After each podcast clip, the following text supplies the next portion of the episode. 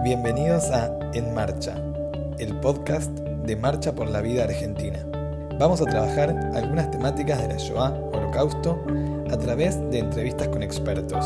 La idea es mantenernos conectados durante todo el año. Quienes se están preparando para viajar podrán conocer algunos de los temas para llegar mejor preparados a la próxima marcha. Quienes ya viajaron podrán seguir profundizando sobre las temáticas de la Shoah. Hola, comenzamos un nuevo episodio de En Marcha, el podcast de Marcha por la Vida Argentina. Hoy nos acompaña Mario Sinay. Es doctor en educación con especialización en pedagogía del Holocausto. Fue director del Departamento de Habla Hispana de la Escuela Internacional de Estudios del Holocausto de Yad Vashem. Es conferencista y disertante internacional. Además tenemos el honor de que sea guía educativo en Marcha por la Vida Argentina. Hola Mario, ¿cómo estás? Hola, mucho gusto y encantado de estar con ustedes y un saludo a todos los marchistas. Gracias por compartir con nosotros este episodio. Y antes de abordar el tema de hoy, te voy a hacer una pregunta que repetimos varias veces a nuestros invitados en el podcast, que es ¿qué significa para vos, Mario, visitar Polonia, volver a Polonia? Bueno, tenemos una frase muy bonita que decimos, a, a Polonia no vamos, a Polonia volvemos. Porque gran parte de nosotros tenemos raíces que provienen de ahí, de ese lugar, raíces muy profundas. Prácticamente podemos decir mil años de presencia judía en eh, Polonia. Y siempre es emocionante volver por los caminos y por las rutas y por las huellas que dejaron los judíos en su pasar eh, por ese gran país. Fueron mil años de, de excelencia y también fueron mil años de persecución que desgraciadamente terminan de la forma que terminan eh, por causa de los alemanes y no de los polacos, dicho sea de paso. Pero siempre es emocionante volver a las raíces, volver a Polonia y llevar a la gente, especialmente a la gente de la marcha, eh, por esas rutas que después también vienen a Israel. Es eh, un placer, una emoción muy grande y algo que a mí me colma y me llena.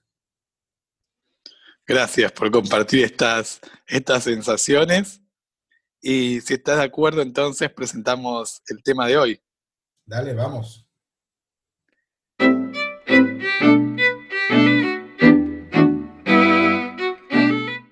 En los últimos episodios estuvimos conversando sobre las políticas antijudías y cómo se hizo insostenible la, vida de los judíos en Alemania, en Austria y en Checoslovaquia. Luego, sumado a esta situación, comienza el enfrentamiento bélico en septiembre de 1939. Y de repente también los judíos en Polonia empiezan a, ser sometidos al, régimen nazi. La pregunta que te quiero hacer como para disparar es si, si la emigración de los judíos eh, puede ser posible sumando también a los judíos de Polonia o cómo va a transformarse las políticas antijudías desde este punto. Bueno, cuando comienza la guerra ya no permite más las políticas de migración, en realidad los judíos quedaron atrapados en eh, la red nazi. Eh, la política de migración forzosa eh, se efectuó en Alemania y en Austria efectivamente hasta 1938, de ahí en adelante ya no y cuando comienza la guerra ya no hay medio millón de judíos en Alemania, ahora hay tres millones de judíos en Europa. Ya no había la, la posibilidad de emigrar, al revés, estaba cerrado. Al principio, los primeros días de la guerra, con la huida, eh, hubo mucha huida y muchos judíos lograron huir hacia el este. Dentro de ellos muchos líderes comunitarios eh, y especialmente gente que, adinerada que tenía el dinero para ir. Que también esto es interesante, que los que se van son los hombres y no se llevan a las mujeres, porque bueno, esto es cortito, esto es pasajero, ¿cuánto va a durar? Eh, le preguntan en muchos casos las mujeres a sus esposos, y si se alarga, ¿qué pasa? Bueno, si se alarga, te voy a traer. Esta gente que se salvó, mucha gente que se salvó porque se fue al oriente, digamos técnicamente a Rusia, para que quede claro, se, salvaron muchos de ellos. Y van a llevar después sobre el hombro de su peso el peso de, de, de haberlos dejado, a pesar de que por supuesto no lo sabían, que dejaron a las familias y que la idea fue dictaminar pena de muerte para ellos. ahora tenemos 3 millones de judíos en eh, Polonia y verdaderamente los alemanes no saben qué hacer con ellos. Ahora, si estudiamos y analizamos históricamente, el 21 de septiembre de 1939, exactamente, o sea, 21 días después que comienza la guerra, sale la orden de Heydrich de organizar los guetos. O sea, ya en la tercera semana de la guerra sale una orden a todos los comandantes alemanes de, de centralizar a los judíos en las grandes ciudades y en los grandes guetos. Pero llevarlo a cabo le va a tomar nueve meses. Si tomamos en cuenta que el primer gran gueto fue Loch, y el gueto de Loch se formó en mayo de 1940. Antes de que avancemos, te tengo que preguntar qué es un gueto. Ah, muy buena pregunta. Muy, buena pregunta, ¿qué es un gueto? Ok. El primero nadie lo sabía. O sea, los guetos, estamos hablando de los guetos medievales. El gueto de Venecia del año 1516. ¿Ok? El último gueto medieval fue en Roma, que se cerró en 1870. O sea, nadie lo sabía. Y también es el buen momento para decir de que eh, Hitler no inventa nada nuevo que no existía. Él cambia las cosas porque el gueto medieval no es el gueto eh, nazi. El gueto medieval era un gueto defensivo justamente para los judíos, era para defender a los judíos. Que los judíos lo toman porque les ayudaba a luchar contra la asimilación.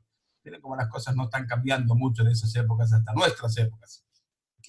Y cuando los comandantes, que en realidad, ¿quiénes eran los comandantes? Eran veteranos de la Primera Guerra Mundial. Yo no tengo la menor idea de qué hacer con una población civil, ni hablar con una población civil como Varsovia, que eran 400.000 judíos, o en Lodz, que eran 200.000 judíos. ¿Ok? Eh, entonces la idea era encerrarlos. Ahora, si tú le hubieses preguntado esa pregunta en vez de a mí, si tú le hubieses preguntado al comandante de la Gestapo, ¿qué es un gueto? Pues él te hubiese dicho que eh, la, idea de los guetos es el ataúd de los judíos. Encerrarlos, no dar de comer y se van a morir solos. Esa es la idea, separarlos, cerrarlos, separarlos de la sociedad y que se mueran. Había un pequeño problema. Y el problema era que los judíos no simpatizaban con esta idea. No les cayó bien la idea que tenían que morirse. Y buscaban todo tipo de formas para no morir. Si vamos al final de lo que es esta charla, pero te lo digo ya en estos momentos, ¿ok? Un millón de judíos murieron en los guetos. Un millón de judíos murieron en los guetos y la, la muerte se produce únicamente por hambre, frío y enfermedades.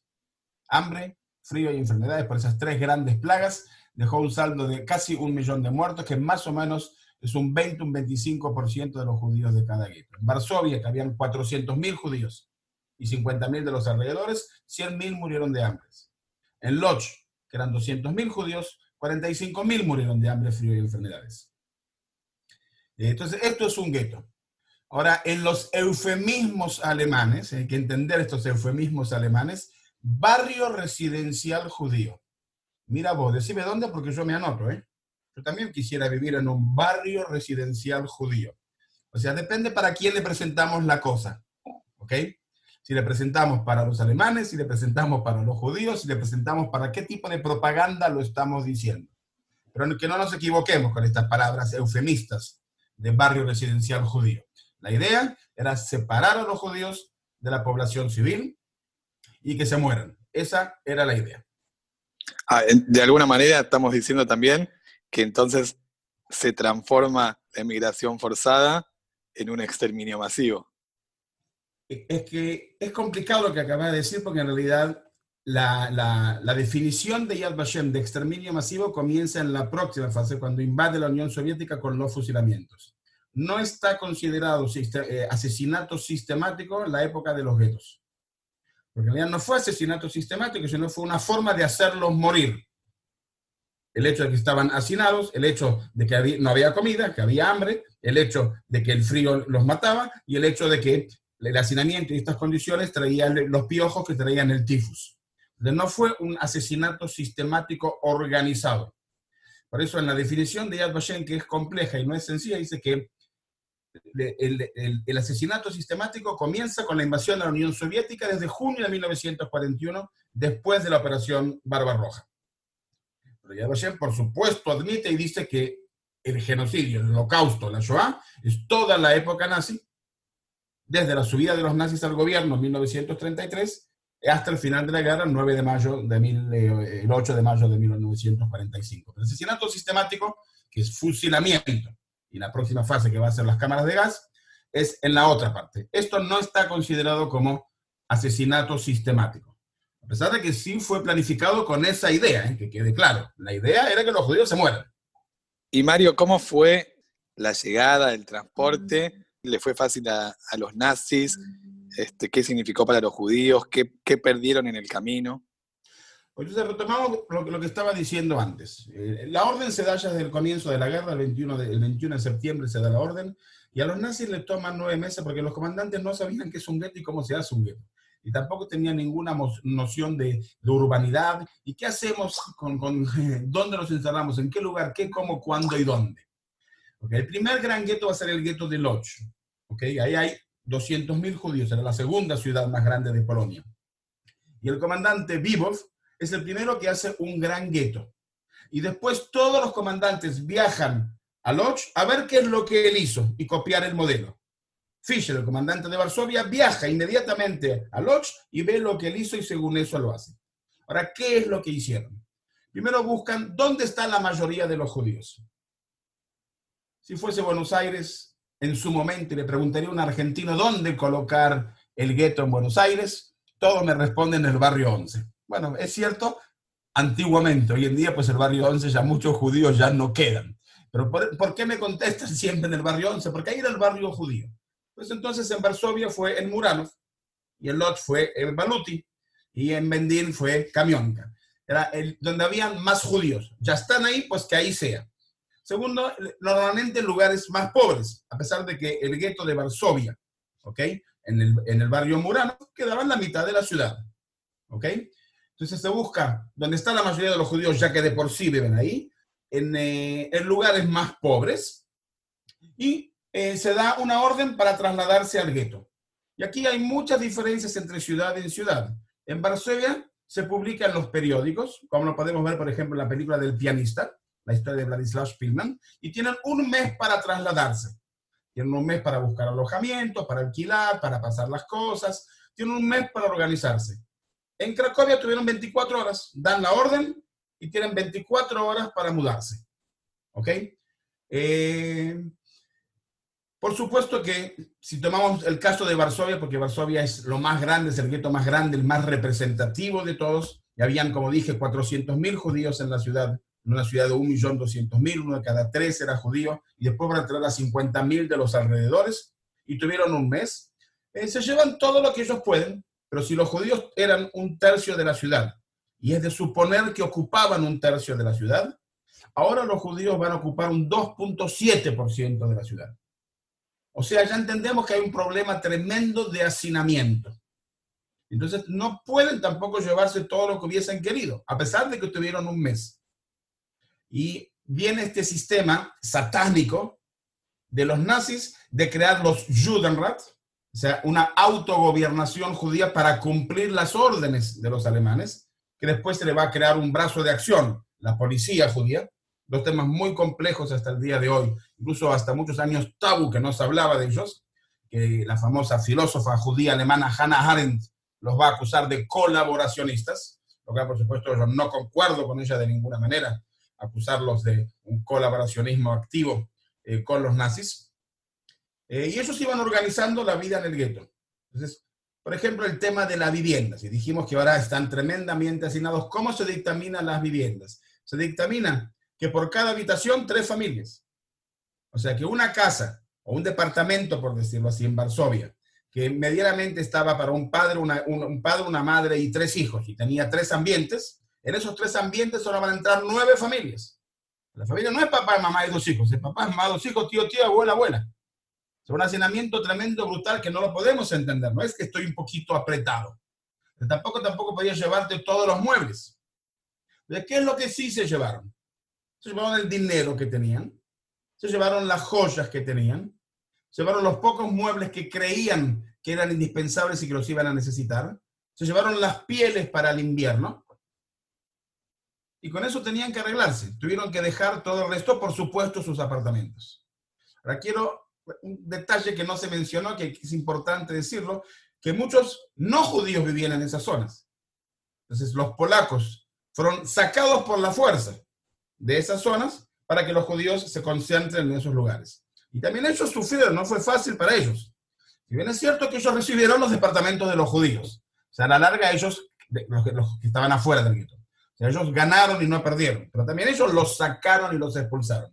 O sea, hubo un intercambio de, de poblaciones. Sacan a los no judíos y traen a los no y traen a los eh, judíos. Por ejemplo, si toman el gueto de Cracovia, pero un gueto muy, muy chiquitito, muy chiquitito, porque ahí, por un detalle, el gobernador Hans Frank echó a gran parte de la población judía, 40.000 de los 65.000 judíos, los expulsa de Cracovia. Gracias a Dios porque los salvó. Otros que se van al oriente y muchos de ellos se salvan.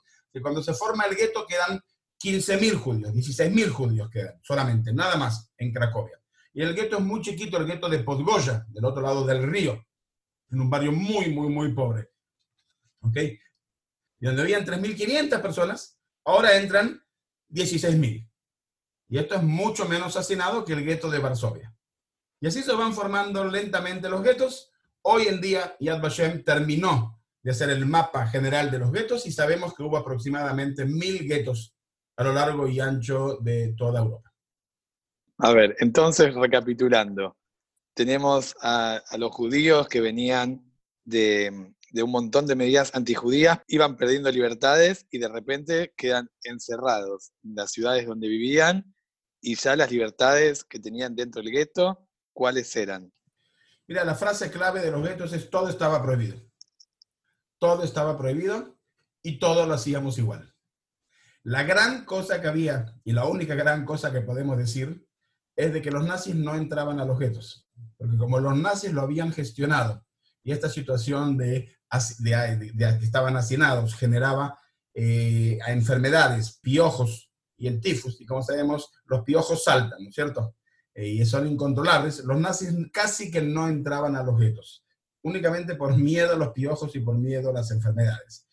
Y eso permitía una cierta libertad de poder continuar una vida rutinaria, pero no existe rutinaria. Rutinaria es entre comillas, ¿ok? Eh, que en realidad una de las cosas interesantes cuando escuchamos testimonios de los sobrevivientes que nunca nos cuentan qué hicieron los guetos. El gueto de Varsovia casi tres años, ¿ok? Desde octubre de 1940 hasta mayo que tenía la rebelión eh, de 1943. ¿Qué hicieron esos tres años? La respuesta es que se crearon talleres para producir para los nazis, normalmente para el ejército nazi. O sea, los aprovecharon como mano de obra, como mano de obra esclavizada. Que el caso más extremo es el caso de Lodz, conocido, donde todos trabajaban, también los niños. El que no trabajaba no recibía nada. Si querías recibir un plato de sopa, se trabajaba 16 horas por día por un plato de sopa. ¿Okay? O sea, cuando digo había libertades, ¿qué significa había libertades? Porque los nazis no estaban ahí. ¿okay? Pero se formó toda una vida clandestina, donde hubo educación clandestina, donde hubo restos clandestinos, donde se celebraban las fiestas en formas clandestinas, donde había todo un sistema de apoyo social clandestino, donde activaron todos los movimientos juveniles, donde se activaron comedores públicos, donde habían centros de casas para hacer actividades como los chicos. De ninguna manera quiero comparar Hasbe Jalila, de ninguna manera que sea comparable con el coronavirus y con la cuarentena que tenemos, pero se, se organizaron para poder sobrevivir en, esas circunstancias que, en esas circunstancias tremendas en que se encontraban. O sea, no había libertades. Todo estaba prohibido. Uno de los temas interesantes, por ejemplo, es que prohibieron los casamientos. Y con eso y todo, por ejemplo, se hubo muchos más casamientos que antes. O sea, o sea, la gente rompía las leyes en todas las medidas posibles, que una forma también de resistencia espiritual contra eh, la opresión de los nazis. Eh, cuando yo escucho los testimonios, y he escuchado verdaderamente cientos y quizá más de testimonios, encuentro cinco patrones comunes eh, de lo que pasa en los guetos. El hacinamiento, eso que todos nos cuentan que estaban hacinados y que tenían que turnarse para dormir. Tengo que entender no solamente qué significa estar, no es estar apretado. Por ejemplo, ¿qué pasa con los baños? Una casa que había un baño para cuatro personas, pero somos 40 personas. El hacinamiento que era tremendo. El hambre, lo mencionamos. Los alemanes daban 180 calorías por día. Con 180 calorías por día se podía sobrevivir dos, tres, cuatro semanas. ¿Cómo sobrevivieron? La respuesta la sabemos. Fueron los niños contrabandistas, los niños que se escapaban del gueto, eh, no para comer, sino para traer comida a papá, mamá, al abuelo, a la abuela, al tío, a la tía y el hermano bebé que acaba de nacer. Y por eso la poetisa Henrietta Laszobert, de Portada Treblinka, una semana después de Janusz Korczak, escribió ese famoso poema de los niños contrabandistas que termina diciendo, y si me atrapan, mamá, no me esperes más. Pero mi única preocupación es quién, madre mía, quién, te traerá mañana tu pan. O sea, él sabe que si lo atrapan lo van a matar, pero eso no le molesta. Sí, le molesta, pero eso no es el problema. El problema es que si lo matan, no hay quien le traiga pan a papá y a mamá. Entonces dijimos que tenemos hacinamiento, hambre, frío. Los polacos sabían vivir con el frío. Los polacos vivieron siempre en inviernos que tenían 25, 30 grados bajo cero. Para eso hay calefacción en las casas y para eso hay pieles. Ellos calefacción no tenían, no funcionaba. Cuando quemaron todos los muebles de madera que tenían, el primer año se acabó y después viene el segundo, las pieles las tuvieron que vender. Y cuando viene el próximo invierno, el invierno trae 500, 600, 700 muertos todos los días. Cuando uno dice, me muero de frío, que es una forma de decir, en el gueto no es una forma de decir. En el gueto muere la gente de frío. Después está, como dije, las enfermedades, que están causadas por los piojos, y donde hay tanto hacinamiento, y donde hay falta de higiene, era incontrolable, porque los piojos saltan, como sabemos. Era incontrolable. Cuando hablamos de piojos hoy en día, todos los que somos padres y abuelos lo conocemos. Algún momento de nuestra vida, nuestros hijos, nuestros nietos volvieron del colegio, ya me pica la cabeza cuando lo digo, con, eh, con piojos. compramos un shampoo especial, un peine especial y el otro día volvió al colegio. Ahí no. Ahí era infectoso y finalmente causaba la muerte porque causaba el tifus. El tifus viene por el piojo. Eh, las descripciones son que cuando una persona muere por el tifus, los dejaban los cadáveres para ser llevados a entierro, si es que se podía llevar, y que los cadáveres cambiaban de color. ¿Por qué cambiaban de color? Porque el cuerpo se va enfriando y los piojos van dejando el cuerpo. Les cambian de un color grisáceo el cuerpo a un color rosado. O sea, el cuerpo estaba infectado de piojos. Y la, otra, plaga, por supuesto, era el, hecho de estar aislados de la sociedad, incluso de los polacos. Y con todo lo que yo digo que es hacinamiento, hambre, frío, enfermedades y aislamiento, viene el rabino Israel Meir Lau y dice, con todo el respeto de lo que están diciendo, hubo dos cosas mucho peores. ¿Qué fue mucho peor que lo estamos diciendo? La humillación y la deshumanización del ser humano. El hecho de que nos hayan humillado y deshumanizado. Esas fueron verdaderamente las peores plagas, eh, las peores plagas eh, del gueto. Si me permitiste, que es una lectura del gueto de Lublin, que quizás relate cómo ellos veían el gueto. Lublin era un valle de pena. Ningún ser humano caminaba por las calles. Solo habitaban los fantasmas, las sombras y un mundo inolvidable que ya no existe. Nadie habla en Lublin. Nadie se saluda e incluso dejaron de llorar. El abarrotamiento, la fetidez, la pobreza y el caos que reinaba en Lublin no era comparable a ningún otro sitio en el mundo. Los hombres vivían en las calles, en los puestos del ganado, en sótanos, en carretas y en los escombros de las casas desoladas. Los hombres morían como moscas en las calles. Sus cuerpos yacían en las carreteras como viejas cenizas. Las mortajas ya no se usaban más para los cuerpos porque no se podían comprar. De noche todo estaba absolutamente oscuro. Una cosa sí era más clara que el agua, y el mismo demonio pudo haber creado tal infierno. Las siete torturas de la maldición se encontraban ante los ojos de uno. Cada uno intentaba escapar de su propia tumba viviente. Creo que es una muy buena descripción de qué es un gueto. Entre paréntesis, solo quiero decir, las condiciones del gueto de Berlín eran relativamente mucho mejores que las condiciones del gueto de Varsovia y que del gueto de Lodz. Pero eso lo sé yo hoy, 75 años después. Eso no lo saben ellos. Y así lo describen ellos. Y el gueto de Lublin relativamente fue un, gueto relativamente mucho menos grave en todos los aspectos que mencionamos en la ciudad de los demás. O sea, así, eh, así lo veían ellos. Me gustaría que, que retomemos el tema de cómo se administraba y se gobernaba, impartía las órdenes del nazismo dentro del gueto. Bueno, justamente por eso se forman los Judenrat, ¿ok? Eh, el Juden vendría a ser la presidencia de la comunidad, digámoslo de alguna u otra manera, quizá la DAIA, por decirlo así, ¿ok? Se formaba el Consejo de Ancianos, normalmente líderes comunitarios antes de la guerra. En el caso de Lodz es un caso muy particular. El comandante Vivov cita a 70 líderes comunitarios de todas las instituciones comunitarias por separado a, a una entrevista a cada uno de ellos. De los 70 salieron con vida tres. 67 él mató. Uno de los que lo mató fue Jaime Ronkowski y él lo puso como presidente del Judenrat. Ahora, en términos generales, se dividían en guetos grandes y guetos chicos. Los guetos grandes tenían un consejo de 28 personas y los guetos chicos un consejo de 14 personas. Y este consejo administraba el gueto. Esa es la respuesta técnica. Con el tiempo se les dio la policía judía, se dio la, la posibilidad de reclutar a un grupo de jóvenes judíos a elección del Judenrat para ejecutar las órdenes que era la policía del orden, se llamaba.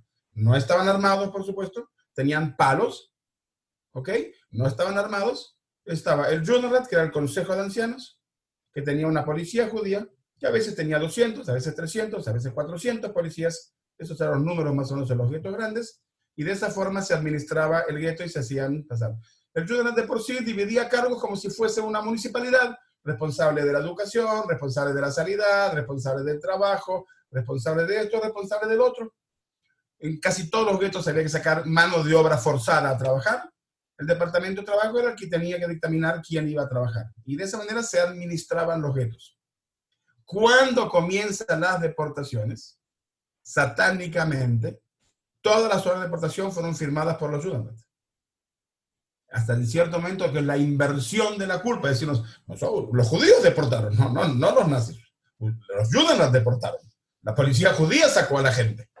Llama inversión de la culpa. La culpa es nuestra. La culpa es de los judíos, a tal nivel, como ya la mencioné, a Hanadel, que se confundió en su juicio de valor hacia los judíos A pesar de que hubo de todo, hubo de todo tipo de gente, el más odiado de todos fue y va a seguir siendo probablemente Jaime Runkowski, del gueto de Lodz en su apoyo, no apoyo en la deportación de los niños. Tenemos dos casos emblemáticos separados, con diferencias de un mes al otro. Jaime Ronkowski, que deporta, sabiendo lo que significaba la deportación de los niños, que era Genno y el asesinato en Genno, pide, incluso hay un discurso de que lo tenemos grabado, en el cual él pide que entreguen a los niños. Dice, porque tenemos que salvar a otros, a los que se puede salvar. No podemos salvar a los enfermos, no podemos salvar a los ancianos, no podemos salvar a los niños, entréguenlos. Cuando le toma la misma decisión, un mes antes, en agosto de 1942, en julio de 1942, al presidente del Judenrat, Adam Cherniakov, él se suicidó.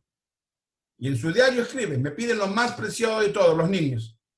Yo no los voy a entregar. Y se suicidó. Tenemos dos reacciones totalmente eh, distintas. Cuando Elevamos los dos no para, para juzgar, sino para generar empatía y conocimiento de las situaciones. Porque yo agrego y digo, ok, él se suicidó, pero el que vino después tuvo que entregar. Y sabemos que los primeros deportados fueron los niños, y si la deportación de Varsovia comienza el 22 de julio a Treblinka, sabemos que el 5 de agosto, o sea, dos semanas después, fue deportado todos los orfanatos, dentro de ellos el famoso maestro, educador, pedagogo Janusz Korczak. O sea, él se suicidó, pero el próximo tuvo que darlos. O sea, no solucionó el problema, solucionó su problema de conciencia. Por eso eran liderazgo con las manos atadas. No tenían muchas opciones. Eso insisto que fue un plan satánico de los, de los nazis. Solo a esto agregar una reflexión que, que nosotros hacemos, que esto de que es imposible ponerse en el lugar de, de estas personas, que son, eran dilemas que, son impensados para nosotros desde una perspectiva actual y que tienen que ver con, el, con eh, la amenaza constante a la vida. Mira, hay un solo diario que escribió un policía judío, Kalel Prehodnik, del gueto de Otobok. Él eh, se suma a la policía judía porque él pensaba que de esa manera podía salvar a su esposa y a su hija. Tenía un íntimo amigo de él y ambos, los dos juntos, eh, toman esa decisión de unirse a la policía judía para intentar salvarlas. También hay que reconocer que el Judenrat y la policía judía tenían mejores, eh, eh, mejores posibilidades de sobrevivir, tenían más alimentos y más cosas. No todo fue limpio y neutro y, eh, y, juzgable, ciertas, ciertas actitudes. Pero Karel Prejondnik, en el gueto de Otobok, a una hora de Varsovia, con el engaño nazi, como siempre ocurre, que después de deportar a todos los judíos, en el último transporte deportan a sus familiares, motivo por el cual, recuerdo, él se enroló a la policía judía. Y él y su amigo, ambos juntos, van al Umschlagplatz en Otobo, la plaza de las deportaciones, y lleva a cada uno a su esposa y a su hija. Su amigo sube a su esposa y a la hija al tren, se quita el brazalete de policía judío y sube al tren con ellas. Kalel eh, Prehodnik sube a su esposa y a su hija y no sube. No sube. sobreviviente y escribe un diario y lo publica. Desgraciadamente no está en español y lo llamó ¿Soy yo un asesino? Y cuando comienzas y abres el libro en la primera página hay una advertencia en grande y dice, no me juzgues. Tú no estuviste aquí y tú no sabes que tú hubieses hecho en mi lugar. Mi esposa puede juzgarme. Tú no me juzgues. Dilemas éticos y morales de vida o muerte que tuvieron que enfrentarse eh, estas personas. Muy, muy linda la frase para, para redondear este tema que me parece que es importante también mencionarlo. Mario, ¿y por qué después de, dos o de tres años deciden liquidar los guetos? Bueno, otra vez, la idea finalmente era, era matar a los judíos, era que los judíos se mueran. Le dije estos judíos rebeldes no simpatizaban con la idea, no, no, no les gustó la idea. Eh, cuando viene la próxima fase, la fase que rompen el acuerdo Ribbentrop-Molotov, el acuerdo que tenían con Rusia, invade la Unión Soviética en Operación Barbarossa, eh, aquí ya deciden no hacer guetos, aquí ya deciden fusilar directamente. Aquí primero fusilan y después dejan a los jóvenes para trabajar. ¿Ok? Ya son, es, es funcionalista. Primero se fusiló, ¿okay? se fusila aproximadamente a un millón de judíos. ¿ok? En los dos lugares más emblemáticos que conocemos, Babillar, Kiev y Ponar en Lituania. Pero en todos los lugares, aldea por aldea, lugar por lugar, en la Marte siempre vamos a Tikuchín, Tiktín, la aldea judía, el Shtetter judío, y de ahí vamos al bosque Lupojova, donde fusilaban a los judíos de Tiktín. Esa es la idea general. Si ya empezaron ahí, ahora vienen a los guetos. Y ya con los guetos, ya aquí comienza la fase de la deportación, después de los fusilamientos, la deportación a los campos de exterminio, que son geográficos. Los judíos de Varsovia, de Bialystok, van a ir a Treblinka. Los judíos de Galicia van a ir a Belzec. Los judíos de Lublin van a ir a Sobibor, cada uno en la zona geográfica donde estaban los tres campos más grandes de exterminio que se hicieron para los judíos, la operación Reinhardt, Belzec, Sobibor y Treblinka.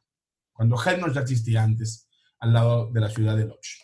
O sea, en la próxima fase, la, intención nazi era eliminar al pueblo judío, los 11 millones de judíos, le tomó tiempo. Cuando decimos la solución final al problema judío, implica que intentaron muchas otras soluciones. Al principio estaba el plan Nisco, concentrarlos cerca de Lublin. Después está el plan Madagascar, enviarlos a Madagascar. Después encerrarlos en los guetos. Después fusilarlos. Y después los campos. Fueron fases. Esos se van evolucionando acorde a lo que va pasando. Los judíos dentro del gueto, ¿saben, tienen información del asesinato? ¿Aislados reciben información? Depende en qué momento. Las informaciones van llegando todo el tiempo. Las informaciones van llegando todo el tiempo. Pero, por ejemplo, cuando empiezan las deportaciones, ¿ok? Siempre, en todos los casos, hubo escapes. En todos los lugares hubo escapes.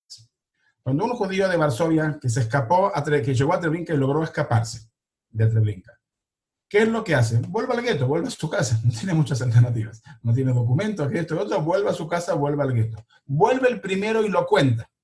No le creen. Vuelve el segundo y lo cuenta. No lo creen. Vuelve el tercero y lo cuenta. Bueno, empiezan dudas. O sea, hoy nosotros lo tomamos como obvio, pero no es obvio que Alemania, el pueblo más culto del mundo, asesine fríamente a todo otro pueblo. Hoy lo tomamos como pero no, no lo era, nadie lo podía creer. Jan Karski, ¿ok? Jan Karski, justo de las Naciones Polacas, un catedrático, un intelectual, que con la eh, resistencia polaca y junto con la resistencia judía, los llevan a ver el gueto de Varsovia y los llevan a Belzec. Hoy sabemos que no fue Belzec, fue Itzvika, no importa, pero es testigo ocular. Viaja a Londres. Lo cuenta en Londres ante Churchill. Churchill no le cree. Viaja a los Estados Unidos desde 1942, ¿ok? Viaja a los Estados Unidos. Se encuentran con Truman, el presidente americano. Truman invita al rabino principal de los Estados Unidos para esa reunión y al presidente de la Corte de Justicia, que era un judío. Jan Karski da cuatro horas de testimonio, fue testigo visual, da cuatro horas de testimonio. Cuando termina, se para el juez, el, presidente de la Corte de Justicia Americana, que es judío, dice, señor Karski, yo no digo que usted está mintiendo. Yo digo que lo que usted cuenta no lo podemos creer. O sea, nadie lo podía creer. Ahora, ¿quién es el primero que lo ve? El primero que lo ve, el primero que lo entiende, el primero que toma conciencia es Abba Kovner en el gueto de Vilna. Cuando aquí ya fusilaban, en Vilna, en Ponar, mataron 80.000 judíos, los fusilaron porque él mandó mujeres mensajeras, las chicas de los movimientos juveniles, que eran las mensajeras, las kashariot en que fueron testigos oculares. Ahora su gente, que él la mandó, y vuelven y lo cuentan. Y viene la famosa proclama en la cual dice, no vayamos como ovejas al matadero. Y aquí es cuando comienza verdaderamente la, la organización para la resistencia armada. Y ahora empiezan a mandar a mensajeros a todos lugares, incluyendo a Varsovia. Ahora ya llegan mensajeros de los movimientos juveniles que nos lo están diciendo y que fueron testigos oculares. O sea que recién en el 41 empieza la conciencia de que hay que organizarse para la rebelión. Pero momento, momento, momento. ¿Y las armas? ¿Y con qué? Nosotros éramos gente que no éramos armados. No había conciencia de autodefensa. Y si conseguíamos armas, ¿cómo nos entrenábamos? ¿Y frente a quién? El ejército que conquistó a toda Europa. Se tomó hasta el 41 entender la intención genocida de los nazis. Tomó un año y medio organizarse a la defensa. Y la defensa no era por la victoria. La defensa era para morir con dignidad. Eso tenemos que recordarlo. Por eso es que tomó mucho tiempo. Y, eh, y, recordar que nosotros somos historiadores que lo sabemos todo y sabemos que esto pasó. Ellos no. Y nadie podía creer que esto podía ser factible, que los alemanes en forma sistemática vayan a matar a todo un pueblo. Me gusta que vos lo, lo resaltás muchas veces, que es algo que, siempre este, he resaltado en este podcast, que es recordar que nosotros sabemos cómo terminó. Pero en, en el durante y mientras esto pasaba, cada día se sumaba algo nuevo y se recibía una información distinta. Exacto. Además, también quiero recalcar porque, eh, primero, el trabajo ya estamos terminando, que ya está organizado, hubo 59 rebeliones armadas en 59 guetos. Hubo otras 49 intentos de rebeliones frustrados, o sea que estaba todo organizado para la rebelión, pero a último momento los delataron, los atraparon por sorpresa, pasaron mil cosas y no se pudo llevar a cabo. Y hubo otros 114 casos en el cual la decisión fue resistir y huir a los partisanos, porque siempre y cuando también existía la opción de escaparse a los bosques y luchar con los partisanos, era una opción. O sea que en total en 220 guetos de los mil que hubo, o sea, el 22% de los guetos, hubo resistencia armada efectiva. Desde el caso de las rebeliones que conocemos, Varsovia, Cracovia, Bendín, eh, Chentojova, Vilna, 49 como acabo de mencionar, hasta los escapes famosos como el de Minsk. 10.000 judíos se escapan del gueto de Minsk a los partisanos. 10.000 judíos se escapan a los partisanos.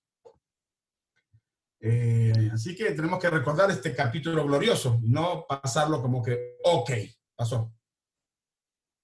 Mario, yo te agradezco un montón esta, esta información que nos compartiste, estas historias y algunos, algunos relatos que también nos ponen, nos ponen en contexto y nos dan pie entonces para, para continuar con entonces sí el, exterminio sistemático y masivo que, empezará después de, este proceso de, la vida en los guetos. Bueno, un gran saludo a todos los marchistas, a Alejandra, a todos los jóvenes que participan, a los adultos que van a la marcha de la vida. Y si en el 2020 no lo pudimos realizar, seguramente seguiremos marchando en el 2021. Muchas gracias Mario, fue Mario Sinay y nosotros nos encontramos la semana que viene en otro episodio de En Marcha, el podcast de Marcha por la Vida Argentina.